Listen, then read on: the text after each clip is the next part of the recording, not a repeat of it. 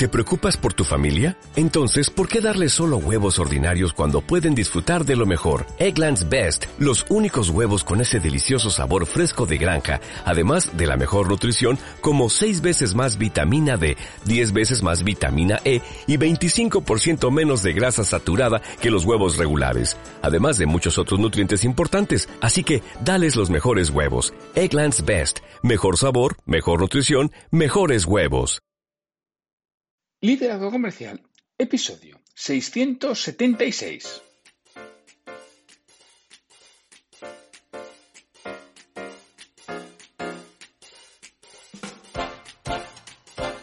Hola, muy buenos días, tardes, noches, o sea el momento que sea en que estés escuchando. Soy Santiago Torre y esto es Liderazgo Comercial. Bienvenidos. Y más concretamente, es la sección EDN Escuela para Dueños de Negocio que grabo, produzco y emito con mi buen amigo, compañero y socio Pedro Valladolid, que seguro que está ahí al otro lado. Pedro, ¿andas por ahí?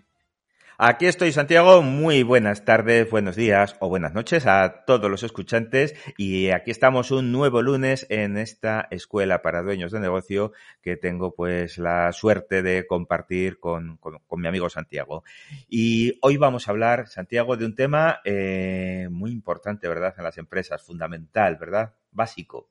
Vamos, algo que habitualmente suele haber, dicen los americanos, room to improvement, campo de mejora. Suele haber campo de mejora, claro, en las pequeñas empresas. ¿eh? Quizá en el momento que ya toman un cierto volumen y hay una mayor profesionalización de ciertos, de ciertos puestos, quizá hay menos. Pero en las pequeñas, el cómo contratar, que es como habréis visto en el título, pues hay mucho, mucho margen de mejora. Habitualmente contratamos rápido al primero que se presenta, que además es cuñado de alguno de nosotros o y todo eso luego se empieza a complicar. ¿Tú has tenido alguna experiencia de esas, Pedro? Hemos tenido muchas y seguro que muchos de nuestros escuchantes también las han tenido. Y tenemos esa, esa costumbre de tengo una necesidad, ¿eh? como, como dice el bolero, tengo una necesidad y cuando la tengo rápidamente tengo que cubrirla. Y entonces me entran las prisas, me entra el agobio y, y, y rápido tengo que cubrir ese puesto porque es que fíjate la que tengo liada encima. Entonces contratamos muy rápido, y despedimos muy despacio. Y lo que hay que hacer es justo al revés. Hay que ser lentos y tranquilos al contratar, planificarlo y prepararlo, la de veces que habremos hablado de planificar, ¿verdad?, en, esta serie. Y despedir rápido cuando nos demos cuenta de que mm, por alguna razón no es la persona que necesitamos para el puesto. ¿Por qué? Porque esa persona está perdiendo el tiempo, nosotros también, estamos perdiendo dinero, hay un lucro cesante eh, fundamental, brutal, mientras esa persona está ocupando un puesto para el cual no está capacitado o no tiene ganas o no tiene, o no tiene las, las, cualidades o las competencias, mm, estamos todos perdiendo tiempo y dinero. Entonces, vamos a ser buenos preparando la contratación, nos equivocaremos muchísimo menos y seremos mucho más productivos, más eficaces y más rentables, ¿verdad? Sí, sí. Y yo me acuerdo, yo tenía no sé si tú le llegaste a conocer a Sergio Lujambio. Sergio Lujambio era un mexicano. No. Que, bueno, fue un asociado que tuve en su momento. Y Sergio decía, pero si ser empresario es muy fácil, solo hay que saber hacer dos cosas. Saber contratar y saber despedir. Y decía, y cuanto mejor sepas contratar, menos tienes que despedir, que es lo que no nos gusta. Correctísimo. muy, muy, muy acertado, Sergio, sí, señor. cuanto mejor sepas contratar, menos tienes que despedir. Y bueno, hay que aprender a contratar y efectivamente tenemos que aprender a contratar. Y una de las cosas, yo decía que muchas veces contratamos eso, a un cuñado, a un primo, a un sobrino nuestro de alguien de los trabajadores, ¿no? Entonces yo tenía un cliente que me decía, dice, yo tengo la técnica infalible para evitar estos problemas. dice, bueno, cuando son de mis trabajadores me importa poco porque ya les digo yo directamente que no. dice, pero claro, como yo ya sé la gente de mi alrededor quién me va a presentar, yo, yo siempre pongo una característica que no cumplan como que mi hermana me dice, joder, ¿por qué no contar a tu sobrino? Mm, es que no tiene el curso de, no sé qué. Pero eso se necesita, importantísimo. Ya me quita mi sobrino. Y como siempre es repetitivo y siempre son los mismos, pues me los quito y, lo evito, ¿no? Dice, porque si no, al final acaba siendo esto un desastre. Acaba siendo, acaba siendo un desastre. Por eso es, es importantísimo. Es decir, necesito cubrir un puesto de trabajo. Perfecto, perfecto. Entonces, lo primero que tengo que tener muy claro es para qué le estamos contratando, ¿verdad, Santiago? Sí, tengo que tener clarísimo el para qué y sobre todo cuál es la esencia del puesto. Ya lo, habréis oído muchas veces, eh, lo del 80-20 del amigo Pareto, pues define muy bien ese 20% de actividades clave, que es para lo que le estás contratando. Si no sabes lo que pasa, que va a acabar haciendo, como en una empresa pequeña hay muchas cosas alrededor, no hay para 40 horas a la semana de una cosa sola, va a acabar haciendo lo que le apetece en vez de para lo que le has contratado. Y eso sucede casi siempre. Entonces, define muy bien el para qué y tenlo por escrito. Y es lo primero que tiene que ver. O sea, eso se le tiene que grabar a fuego. Y de vez en cuando igual lo tienes que, que recordar. ¿Te acuerdas que te dije era esto? Pues tío, esto es lo que hay que hacer. Y somos nosotros primeros los que tenemos que tener clarísimo, ¿eh? porque si no, contratamos para no sé qué y le vamos dando cosas a la de cajón desastre. Al final le tenemos todo el día ocupado, todo el día haciendo cosas y, luego nos quejaremos porque no está haciendo lo que realmente debe de hacer ¿eh? y para lo que se le ha contratado y para lo que se le está pagando. Y quizá porque esté haciendo cosas incluso de menor cualificación que las que le estamos contratando. Eh, pero ¿de quién es la culpa? De lo nuestra. Nuestra. Nuestra. Claro. Sin duda ninguna. Entonces vamos a definir muy bien cuál es la esencia del puesto, qué competencias. Luego, una vez que tengo claro para qué le voy a contratar y se lo tenemos que explicar muy clarito, oye, tus actividades clave son estas siete, estas ocho. ¿Vale? Siete, ocho, nueve, mm, no, no más. Es decir, porque si, si hay muchas actividades, hay muchas actividades más de siete, ocho o nueve, ya no estamos hablando de tener claro un perfil de puesto, ya estamos hablando de un manual de operaciones. Que eso es otra, otra historia y eso daría para otro capítulo. Es decir, ¿cuáles son tus actividades clave? ¿Eh? ¿Qué es esas cosas para las cuales eh, sí o sí existe el puesto? Y ahora, ¿qué competencias tienes que tener desarrolladas? Qué tienes que saber y qué tienes que conocer y qué actitudes, o sea, actitudes y aptitudes debes de tener para cumplir ese puesto. Y a partir de ahí es donde vamos a poner el modelo con el que vamos a buscar a la persona que mejor se adapte a ese modelo, ¿verdad? Claro, tenemos que crear el perfil de la persona, como bien dices tú, de aptitudes y de actitudes los, dos perfiles tenemos que ver que encaje con el equipo que, ya tenemos, porque si no encaja, por muy bueno que sea, acaba siendo una, una problemática importante. Y siempre todo esto por escrito, ¿eh? Esto no vale, no, si yo lo tengo en la cabeza, solo por escrito. Y qué costumbre, qué, costumbre tenerlo todo en la cabeza. La de cosas que están en la cabeza y que al final nada se hace, nada funciona, nada está en condiciones porque todo está en la cabeza, pero nadie lo sabe, nada más que el que lo tiene en la cabeza. Entonces, como no se transmite, como no se comunica, como nadie lo conoce, como además luego las instrucciones, pues a veces pues son eh, cambiantes, ¿por qué? Porque todo está en la cabeza. Es qué costumbre tenemos.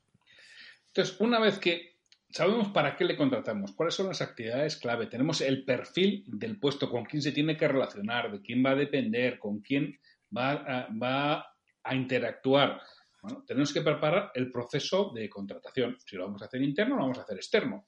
Podemos hacerlo de las dos, de las dos maneras. Entonces, bueno, pues eso lo tenemos que preparar muy bien. Tenemos que saber, como nos decía Pedro, qué características personales debe tener, cuáles son los conocimientos y cuáles son las competencias. Ojo, que conocimientos y competencias no es lo mismo. Conocimiento es lo que sabe, competencias el saber aplicado. ¿Lo sabe aplicar? Eso es, correctísimo. Es decir, ¿cómo, cómo están de desarrolladas? Porque la, la, teoría, la teoría se sabe ¿eh? y todos sabemos qué es lo que tenemos que hacer, pero no siempre hacemos lo que debemos de hacer, ¿verdad? Entonces, ¿cómo tengo de desarrollar y qué nivel de competencia? Yo sé mm, cómo se juega el tenis, pero si me das una raqueta, igual doy dos de cada siete. Y sé cómo se juega porque lo he visto, porque me lo he estudiado y, porque conozco, ¿no? Pues cuáles son las reglas del juego, pero luego no sé jugar. ¿Mm? Esas son las competencias. Sí, me, hace fácil, ¿eh? Tú vas corriendo, le pegas así con un poquito de efecto, oye, y como Nadal, el platanito justo a la esquina, ¿no? Exacto, ya está. La teoría está facilísima, pero hay que ponerlo en práctica y hay que, hay que, hay que estar, ¿no? Entonces, ahí está esa habilidad, ¿no? Y, y esas son las competencias que tenemos que tener claras. Y una vez que tenemos eso claro, tenemos que ver el proceso de contratación. Si lo vamos a hacer internamente, repito, si lo vamos a hacer externamente, indudablemente quien te lo vaya a hacer, todo esto te lo debe pedir, incluso te debe ayudar con ello. Porque si no tengo el perfil, ¿contra qué? Va a, a buscar a alguien, ¿no? Y, claro. Y, y, luego viene, si lo haces internamente, oye, ¿cómo vas a hacer? Prepara muy bien las entrevistas. Y mira que digo entrevistas, no digo entrevista, digo entrevistas, porque tiene que ser bueno, una cadena ellas, varias. Yo siempre digo que mínimo tres. Yo no sé si tú tienes otra idea, Pedro, o meterías alguna más o alguna menos.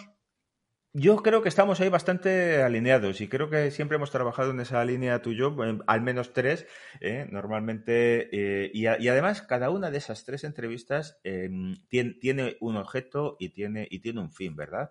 Es decir, haces una primera entrevista eh, rápida, rápida de, pues no sé, pues a lo mejor unas entrevistas de 10-15 minutos entre la mayoría de los, de, los candidatos al puesto para hacer un primer prefiltro, ¿no? Y hacer, y hacer eh, un, primer descarte de todos aquellos que al final, pues no van a aportar nada al proceso y que no son candidatos. Bien porque no cumplen mmm, por conocimientos, por actitudes, por actitudes, porque quizás sus expectativas salariales eh, estén muy por encima de lo que se puede pagar por diferentes cosas, ¿verdad? Entonces, bueno, pues esa primera entrevista es, fundamental, ¿no? De, de, de descarte. Y, a partir de ahí seguimos el proceso, al menos con esa segunda entrevista, ¿verdad? En esa segunda entrevista, ¿qué hacemos? Yo me suele gustar, primero, importantísimo y esencial, y esto es que lo he aprendido y me lo dice la experiencia, esto no me lo dice la teoría. Si en la segunda entrevista, porque yo en la primera ya le hemos dicho a la empresa, si se puede, igual no se puede, pues porque es, yo por ejemplo, yo no hago proceso de selección, pero me acuerdo una vez que hice uno que me dijo el cliente que no quería bajo ningún concepto que se supiera quién él era, porque entonces venían, bueno, concretamente era un club deportivo con veintitantas personas en la junta directiva, y dice, claro, es que si se enteran los de la junta directiva, porque esto va a un nivel muy concreto, si se enteran los de la junta directiva, jo, tengo aquí 63 eh, referenciados y uh -huh. queremos evitarlo totalmente, ¿no? Excepto si eso, tú ya le dices quién es. Entonces, claro, en esa primera entrevista, mira si ha investigado la empresa. Que como no haya investigado, si no ha investigado, descartado, vamos, aunque sea capitán general de la NASA, fuera, descartado, no te vale, no tiene ningún interés en tu compañía. Y hay que ver que haya, que haya mirado bien. Con, más, cuantos, con más ganas ha mirado, más me gusta. Yo luego no encaja, ¿eh? pero en principio gana puntos. En, principio gana puntos porque ha hecho su trabajo, porque ha puesto interés, porque ha puesto ganas, ¿eh? porque se ha preocupado. Yo, además, cuando, cuando a mí me piden a veces, pues eso de tu entorno familiar, oye, que me tengo que preparar para una entrevista, ¿qué hago? Lo primero, métete en la empresa, mira sus valores, ¿eh? mira qué hace, a qué se dedica y a ver qué tú puedes aportar en todo eso y qué les puedes contar de lo que tú puedes aportar ¿no? y de lo que les puedes dar ¿eh? y lo que van a ganar contratándote a ti. Entonces es importantísimo que alguien mmm, sepa ¿eh? realmente en qué empresa va a trabajar, a qué se dedica y, sobre todo cuáles son sus valores y, y, en qué se distingue. ¿no? Entonces, claro, si ha hecho ese trabajo, mm, ya tiene mucho ganado, ¿eh? Sí, sí, ya por lo menos dice, claro, eh, para mí está ese, eh, ese, tipo de persona. Si necesito alguien resolutivo, tengo que ver cómo mido esa resolutividad. Por ejemplo, eh, yo me acuerdo hace años que le ayudaba a la directora de operaciones de una, estar en una, puntos de venta. Entonces, ellas querían personas que fueran que hablaran con el cliente, que no se agazaparan detrás del mostrador, del mostrador que fueran donde él, que entabla, entablaran una conversación. Y para eso ideamos algo, les citábamos en una de las tiendas que la verdad que estaba complicada de encontrar. ¿eh? Estaba en un sitio y les citábamos allí y, le preguntamos, oye, ¿cómo has encontrado la tienda? Y queríamos ver la respuesta. Claro, había gente que decía, pues a base de no sé quién he hecho todo circo. Había que decía, no, pues he preguntado, esta es la que me gusta. La que ha preguntado, he preguntado a alguien. claro. La que ha preguntado a alguien, la que ha investigado. No, que como soy insegura, vine ayer con el coche y, jo, hora y media estuve andando. Nada, descartada, no nos vale. Entonces, Tal cual.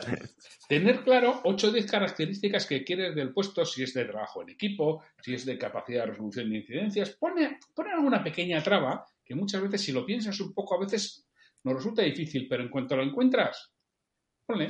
De forma indirecta mides cómo esa persona cumple con las ocho o 10 características que tiene que tener el puesto, que lo has definido antes, claro. Acuérdate que antes lo has definido.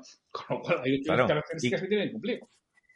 Y como lo has definido y sabes esas características, puedes hacer mm, y tener un pequeño listado de preguntas eh, que, cuya respuesta te indique si cumplen o no cumplen esas características. Pero es que para todo no vale tenerlo en la cabeza, hay que tener orden, hay que remangarse, hay que ponerlo por escrito, que lo pones una vez, que te lo decimos en todos los episodios, prácticamente nos repetimos más que la morcilla, pero es que es así, ¿eh? Es que cuando lo tienes ordenado das un salto cualitativo y cuantitativo brutal. Entonces, eh, si has definido el puesto, prepárate tus preguntas y que te digan si esa persona está comprometida. Y si tiene compromiso, ¿eh? mm, ya tenemos alguien que puede ser un candidato fiable, ¿verdad? Sí, sí. Y cómo resuelve esas problemáticas. Y, lo último, para mí la tercera, ya una vez que la gente ha ido pasando estas entrevistas, ya la tercera, la que tienen que llegar poca gente, es la de las competencias. Ahora, sabe hacer no sabe hacer. Ahora hay que preguntarle por cómo ha resuelto esas cosas en el pasado de, las, de lo que hay que hacer aquí. Es decir, eh, si es un jefe de ventas, por ejemplo, pues le tendrás que preguntar por aspectos de jefatura de ventas. Cómo tiene una. Eh, cómo va a hablar con alguien con el que no ha cumplido objetivos, por ejemplo.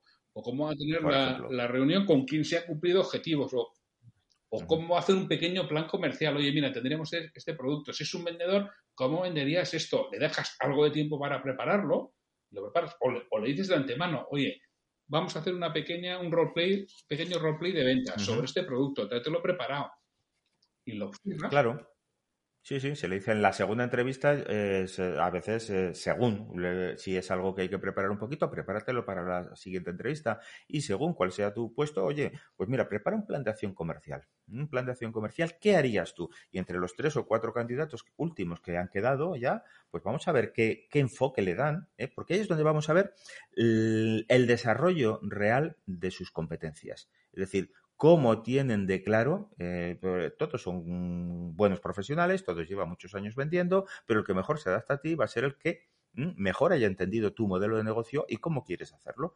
Entonces, ¿vale? ¿Qué, es un jefe administrativo? Bueno, pues vamos a preguntarle sobre cómo ha resuelto, anda que no nos habrán pasado cosas en, los últimos años como para decirle y, y, decir, oye, ¿cómo resolverías tú un tema como este? Y que y que te conteste y entonces sabremos si esas competencias están desarrolladas. Si es efectivamente un vendedor, pues bueno, prepárame la venta y, y, véndeme. Claro, ¿qué ocurre? Que si me está hablando de la empresa, del producto, de tal, y pues mm, no es el vendedor que nosotros queremos en nuestra empresa. Queremos uno que investigue qué es lo que yo valoro del producto, qué es lo que quiero, qué es lo que estoy buscando y cómo puede satisfacer su producto o nuestro producto, ¿no? Pues esa, esa necesidad. Entonces, fíjate si cambia el foco del vendedor insistente al vendedor, eh, pues, pues mm, que, que, que, te llega y que de alguna manera te, te influye. Entonces, bueno, pues esas son las preguntas que quedan en la tercera. Ver eh, esas pruebas prácticas, cómo tiene desarrolladas las competencias. Sí, porque fíjate además que las dos primeras van a ser siempre iguales. Contrates a quien contrates, es posible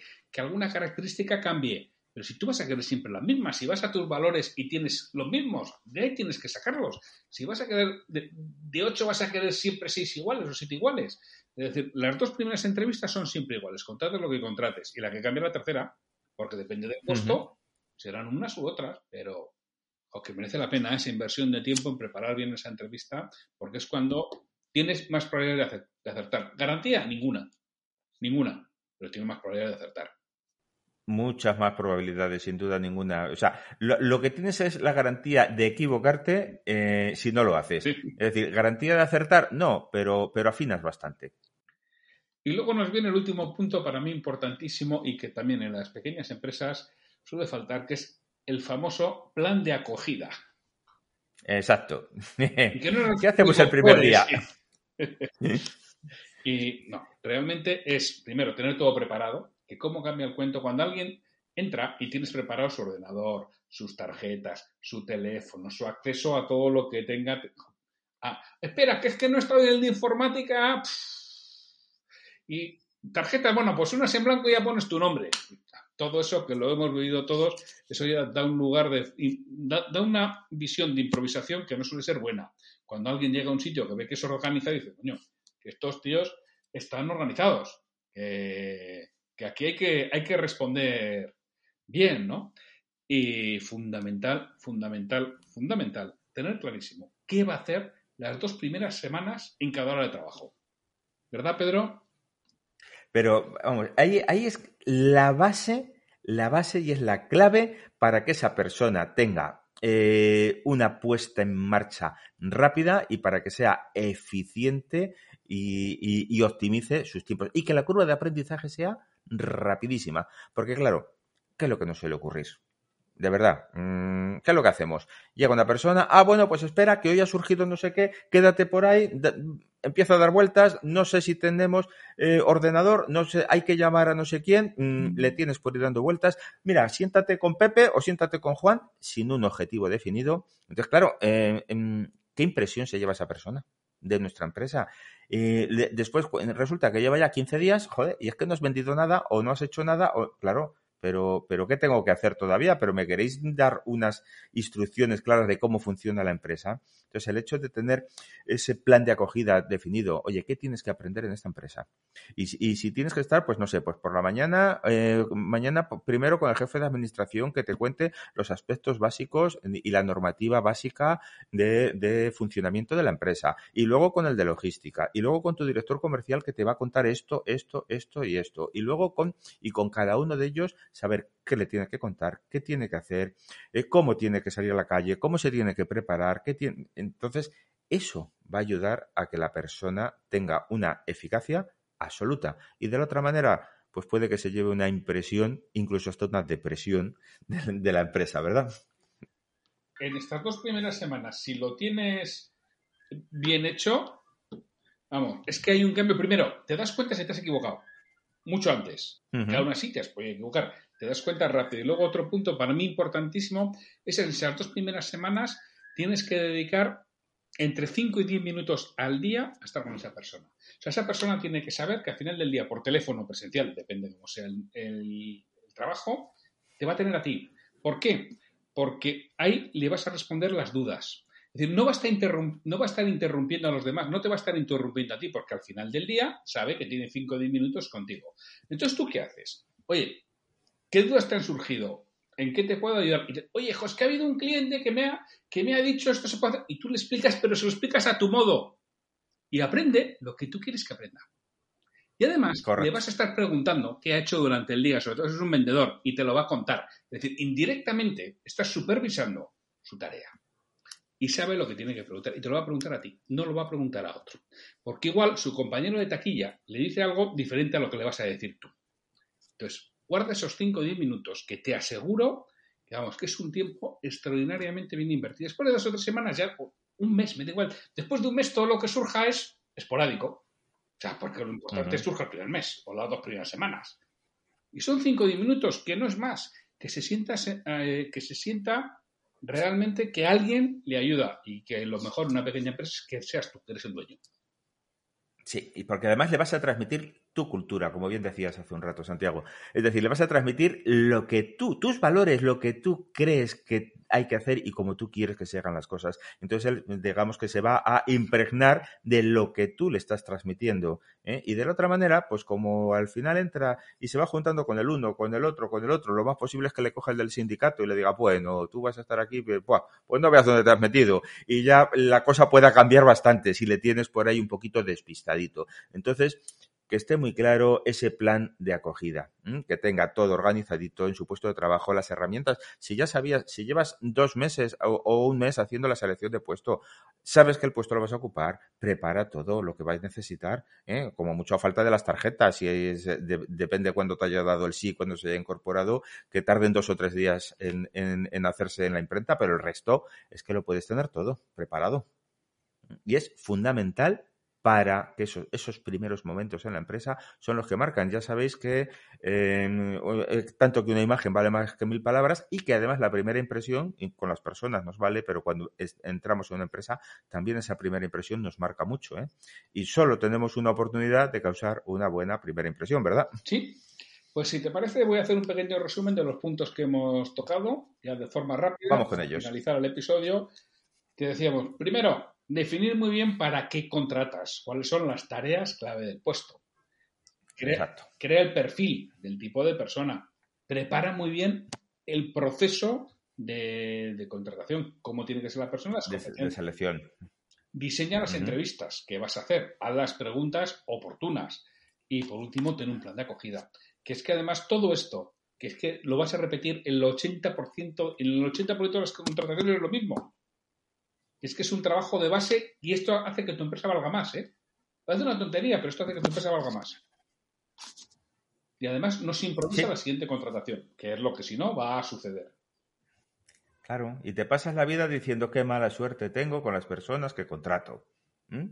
Mm, bueno, pues quizá, quizá la mala, no, no, es cuestión de mala suerte, ¿no? Sino, no, no, es cuestión de casualidad, sino de causalidad. Tienes mala suerte porque realmente mm, estás haciendo para tenerla, ¿no? Ahí, ahí es donde está la base. Bueno, pues, oye, Mm, Pedro, si quieren hablar con nosotros, lo pueden hacer en pedro arroba o en santiago arroba santiagotorre.com y estaremos encantados de echarle una mano con lo que necesiten, ¿verdad? Pues sí, además tenemos muchas herramientas y tenemos eh, muchos manuales y guías en las que les podemos ayudar y guiar para hacer este trabajo que al final, eh, cuando tú has preparado muy bien la descripción de puestos y lo que necesitas, lo tienes para siempre. Y tenemos muchas herramientas para poderles ayudar. Así que, bueno, pues a tu disposición nos tienes y que te esperamos el próximo lunes, ¿verdad, Santiago? Sí, y que vamos a, pasar lista, no os olvidéis. Hombre, ya lo sabes que pasamos lista y si no estás, tirón de orejas. Un fuerte abrazo a todos. Pues un fuerte abrazo, hasta el lunes y el que quiera ya sabe que mañana tiene más episodios de Liderazgo